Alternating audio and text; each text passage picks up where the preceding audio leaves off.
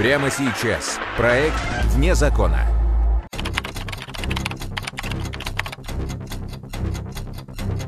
Как проверка документов обернулась трагедией в Петербурге? У обоих э, милиционеров ранение в голову, у одного в лицо был выстрел, а у другого в теменную область. Кто организовал банду? По жизни человек неудачник, но с очень большими амбициями, да, который мнил из себя такого мини-аль Капоне. И что пытались скрыть преступники? Я вошел в машину, достал пистолет, подошел к этому месту и выстрелил в голову одному и второму. В связи с чем мы начали принимать силу к сотрудникам милиции? Потому что они начали обыскивать сумку. В проекте «Вне закона». Сумка со смертью. 2010 год. Санкт-Петербург. Житель Красногвардейского района Юрий, как обычно, торопился по делам. Выйдя из подъезда на проспекте Ударников, он увидел невдалеке двух полицейских. Стражи правопорядка проверяли документы у трех мужчин, стоявших возле припаркованного автомобиля. Один из полицейских, значит, все время общался с ними. То что-то спрашивал, потом отходил, потом снова, значит, к ним. Ну, беседа велась без агрессии, так, со стороны. Вот. Что потом у них, значит, вышло, я не знаю, как говорится. Я только увидел, что уже ведут, значит, полицейского под дулом, значит, пистолета и второго тоже. Рутинная проверка документов обернулась трагедией. Трое мужчин неожиданно бросились на сотрудников полиции. Повалили на землю, завладели их оружием. Затем один из нападавших хладнокровно расстрелял полицейских, после чего все трое скрылись. Ошарашенный свидетель набрал телефон полиции. Поступило сообщение о том, что произошел расстрел двух э, милиционеров э, АВО, э, отдела неведомственной охраны. Вот, соответственно, туда прибыло, ну, такое очень резонансное э, преступление. Вот, такое не каждый день, естественно, происходит. Туда прибыла следственная оперативная группа и начались э, следственно-оперативные мероприятия. Одним из первых на место происшествия приехал Алексей Малышев. На газоне, возле кустов, возле жилого дома, значит, э, лежал сотрудник полиции в форменной одежде. Застегнуты были руки в наручнике у него. Он уже был мертвый. И второму сотруднику Врачи скорой помощи пытались остановить кровоизлияние в мозг. Бригада скорой помощи оказала первую помощь тяжело раненому сотруднику полиции, после чего его доставили в ближайшую больницу. Э, У обоих э, милиционеров ранение в голову. У одного было ран- ранение в голову, ну, в лицо, ему был выстрел, а у другого в теменную область. Вот, соответственно, выжил тот, у которого было ранение э, в теменную область, Крутов Владимир. Владимир Крутов патрулировал спальный район вместе с напарником Дмитрием Ворониным. Их внимание привлекли трое мужчин, сидевших в автомобиле с заведенным двигателем. Я подошел, представился, попросил документы. Вот. Дмитрий метров в 10, наверное, стоял, наблюдал за мной и страховал меня. Вот. Они вели себя довольно-таки сразу немножко агрессивно. Вот, э, ну так, немножко дерзко разговаривали. В ходе проверки документов Владимир обратил внимание на женскую сумку, которая лежала на заднем сидении машины. Женщин в машине не было. Ну, немножко странно, да, когда три взрослых мужчины и женская сумка. Вот. Чем самым, опять-таки, они вызвали, вызвали у нас э, подозрения. Во-первых, э, лю- люди, которые отбывали в местах не столь отдаленных, у них на лицах есть определенный отпечаток. Этого человека можно, вот, посмотрев на него, можно определить, отбывал он долгое время в местах не столь отдаленных или нет. Здесь это было. Плюс женская сумка. Мужчины пояснили, хозяйка сумки скоро вернется. Но она не вернулась. На предложение Владимира Крутого проехать в отделение и произвести досмотр сумки под протокол в присутствии понятых, мужчины предложили полицейским досмотреть сумку прямо сейчас, после чего внезапно втроем набросились на Владимира и Дмитрия. Я вижу, то есть Дима открывает сумку, мы смотрим туда, я вижу, что-то очень быстро ко мне приближается. Я обращаю внимание, вот так, вижу кулак, пытаюсь уйти, я получаю удар вскользь, автоматически лезут за табельным пистолетом. Вот. э, Третий меня на удушающий, на землю, и вот который вот этот меня нанес больше 20 ударов. Я ну, встаю, уже не соображая, голова была отбита, а лица практически не было, то есть у меня там нос лежал на боку, там челюсть вы- выбита и сломана в нескольких местах, все разорвано, ну, кровь, кости, мясо. Дмитрий Воронин в этот момент уже неподвижно лежал на земле. Один из ударов нападавших пришелся ему в висок. Дима был, когда нас убивали, был без сознания, то есть он этого не видел. Ну, Наверное, слава богу. Вот. Я слышу хлопок, и что-то очень горячее на меня брызнуло. Как потом я уже узнал, это мозг Димин, наверное, был. Вот. Ну, Там, не знаю, сколько там, 2-3-4 секунды, пока он пистолет переводил мне на голову. Ну, все, мне бах, свет выключили. Свет включили только в Александровской больнице, когда меня вывели из комы через 9 дней. Что же было в злополучной сумке, из-за которой преступники готовы были подписать себе пожизненный приговор, открыв огонь по сотрудникам правоохранительных органов? И что делали бандиты на тихой окраине? Соответственно, все силы были и средства брошены на скорейшую поимку этих негодяев. Сыщики вдоль и поперек изучили место преступления, внимательно осмотрели машину сотрудников полиции. Посмотрели машину, журнал на месте. Ну, что еще? Автомат. Автомат они не достали, они положили его под сиденье. Ну, вот, потому что автомат не ушел. Но пистолеты у них забрали.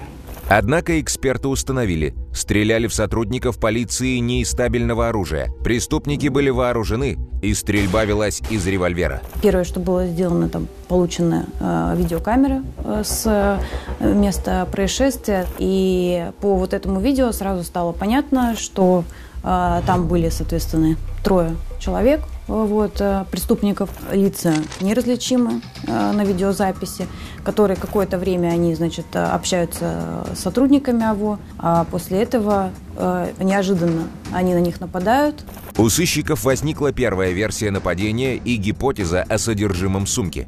Это Красногвардейский спальный район. И там в дневное время суток часто приезжают лица, связанные с незаконным оборотом наркотиков, поскольку анализом камер видеонаблюдения было непонятно, что находилось в сумках. И в той сумке, которую достали сотрудники полиции из э, заднего сиденья автомобиля, положили на багажник, может, там находились наркотики. Гипотеза о том, что одного полицейского убили, а второго тяжело ранили лица, связанные с наркотрафиком, поначалу не вызывала вопросов у сыщиков. Изучив записи с камер, они установили, что после нападения на полицейских преступники скрылись на автомобиле. Сыщикам удалось рассмотреть марку автомобиля и частично увидеть его регистрационный номер. Проведя аналитическую работу с нашим информационным центром, было понятно, что таких машин всего 16 такого цвета и с такой комбинацией цифр в Санкт-Петербурге. Было Если машина не была в угоне, скорее всего, она принадлежала одному из нападавших. За считанные часы оперативники собрали всю информацию о владельцах машин. Параллельно с этим сыщики отправились на обход близлежащих домов. К сожалению, обход прилегающей и прочей территории дал достаточно мало зацепок, поскольку спальный район, день, как правило, люди находятся или на работе, соответственно, днем мало кто гуляет по спальному району, но все равно по крупицам мы собирали, собирали информацию. Жители близлежащих домов ничем не могли помочь сыщикам. Но тут на помощь следствию пришли парикмахеры.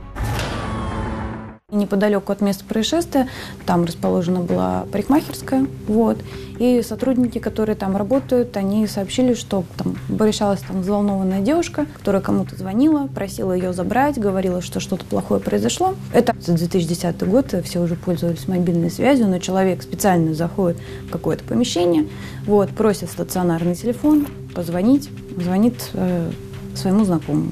Эксперты составили фоторобот странной посетительницы, а сыщики немедленно запросили детализацию звонков из салона. Выяснилось, что вскоре после нападения на полицейских с городского телефона парикмахерской неизвестная девушка звонила петербуржцу Дмитрию Сидорову. Из материалов уголовного дела.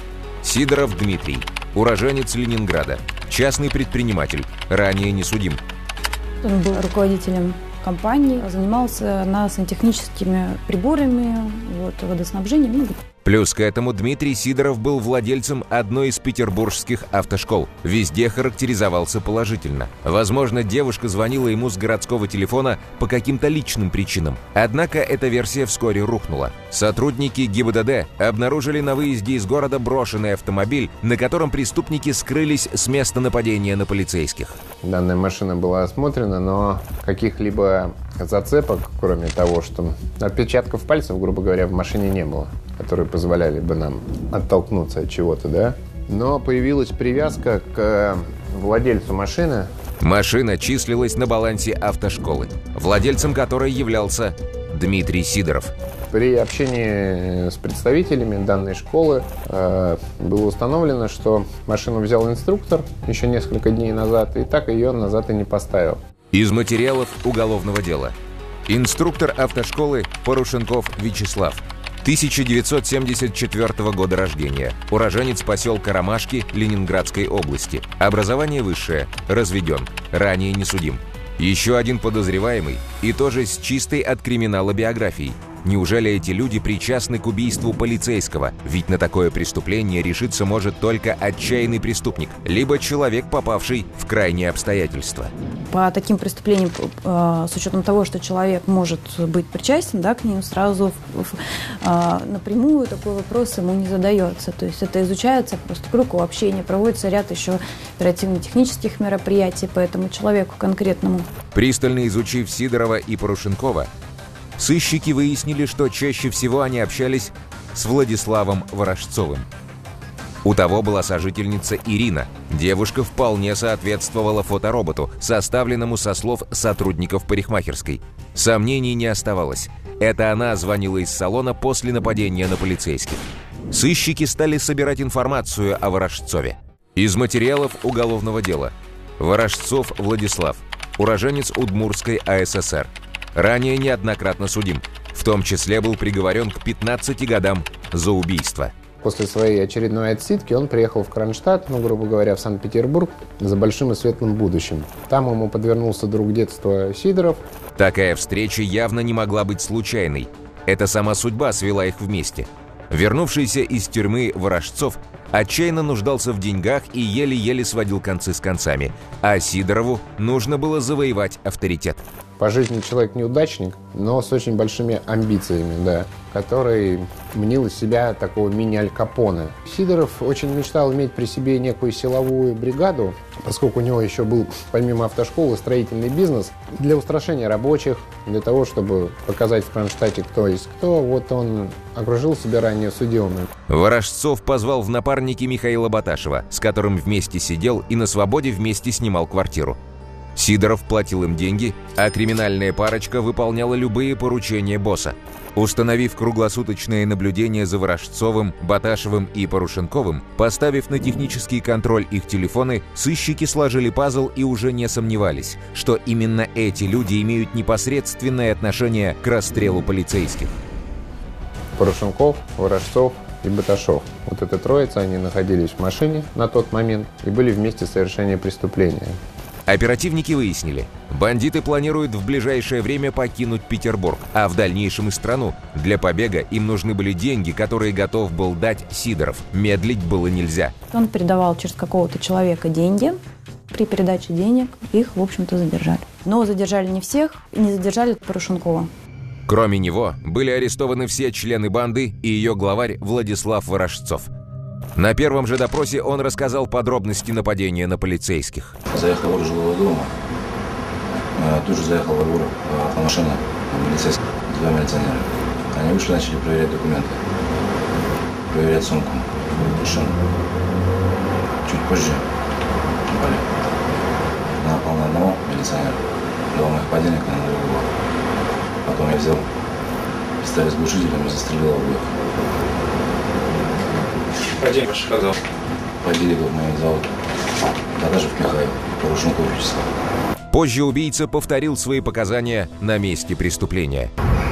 Он начал проверять сумку. Я взял за удушающий крик и упал вместе с ним. Что происходило здесь, я не видел. Подошел Баташев. Задрал на него пистолет, наручники заковал его. Перевел его вот сюда. Второй же лежал здесь, за я вошел в машину, достал пистолет, подошел к этому месту и выстрелил в голову одному и второму. В связи с чем мы начали принимать силу сотрудников милиции? Потому что они начали обыскивать сумку, в которой лежало оружие.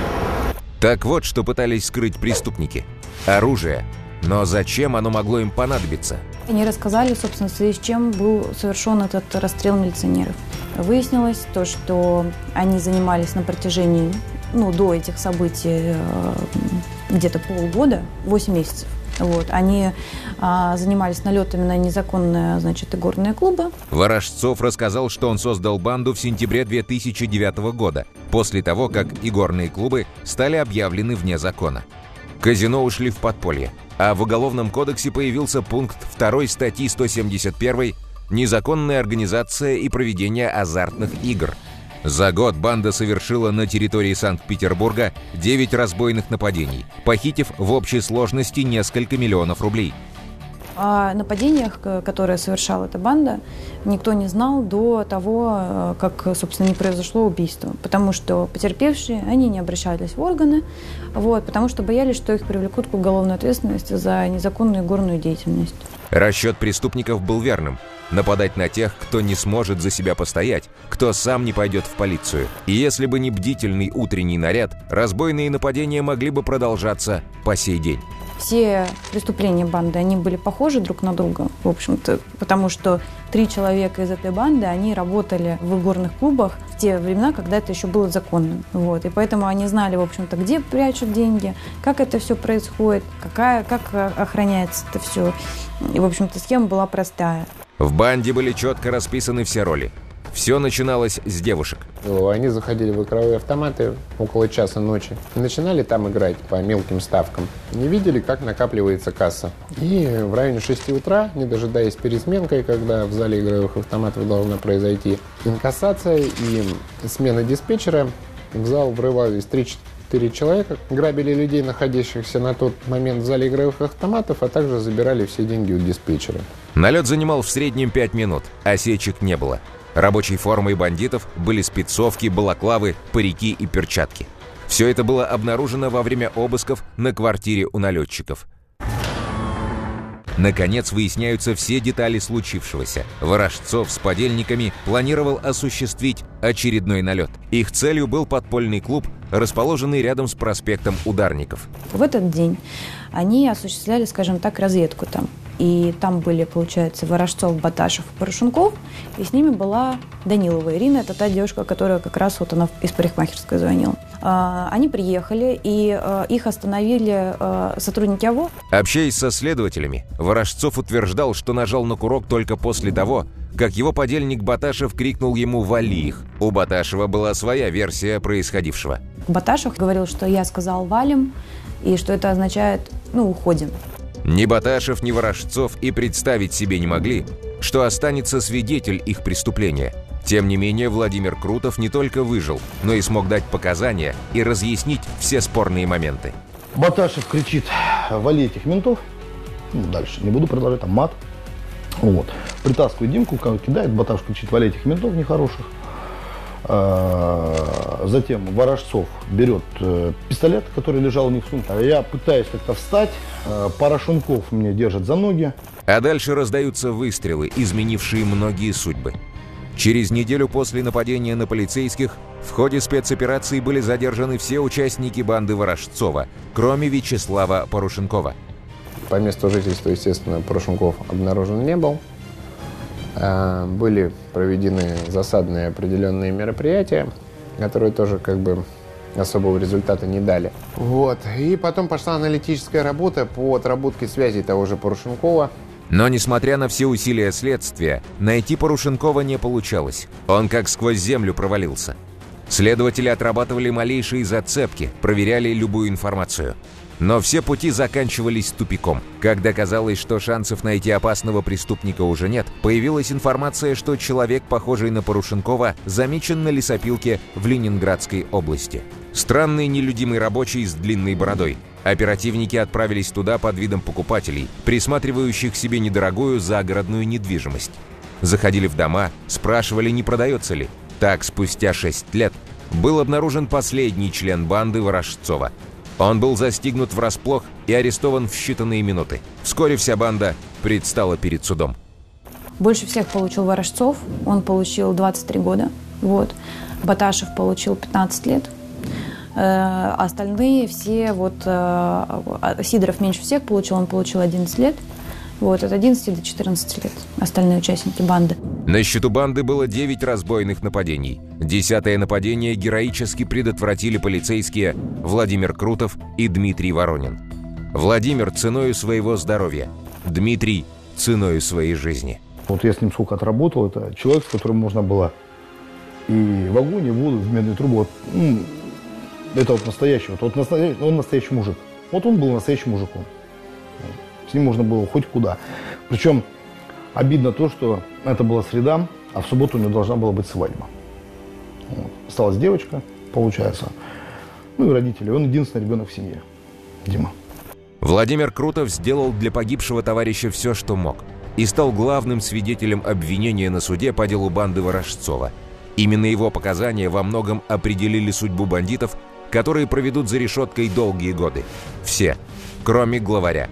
Во время этапирования на зону стрелявший в полицейских Владислав Ворожцов был найден мертвым в камере пересыльной тюрьмы в Ханты-Мансийске. Он повздорил с сокамерником, за что немедленно поплатился.